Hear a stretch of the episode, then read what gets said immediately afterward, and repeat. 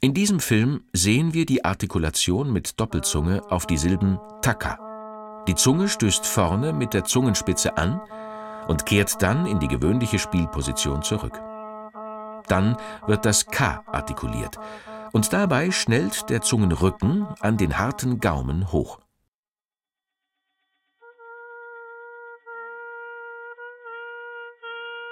Diese Artikulation lässt sich durch ihre gleichmäßig hin und her schlagende Bewegung deutlich schneller ausführen als die Artikulation mit Einfachzunge.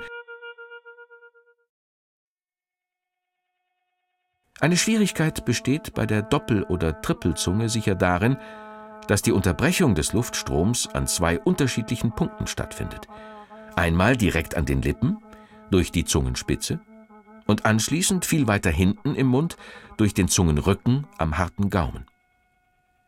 Im Vergleich von mittlerer und hoher Lage zeigt sich, wie bei der Einfachzunge, dass durch die entsprechend kleinere Bewegung die Artikulation in der hohen Lage schneller und leichter möglich ist als in der tiefen oder mittleren Lage.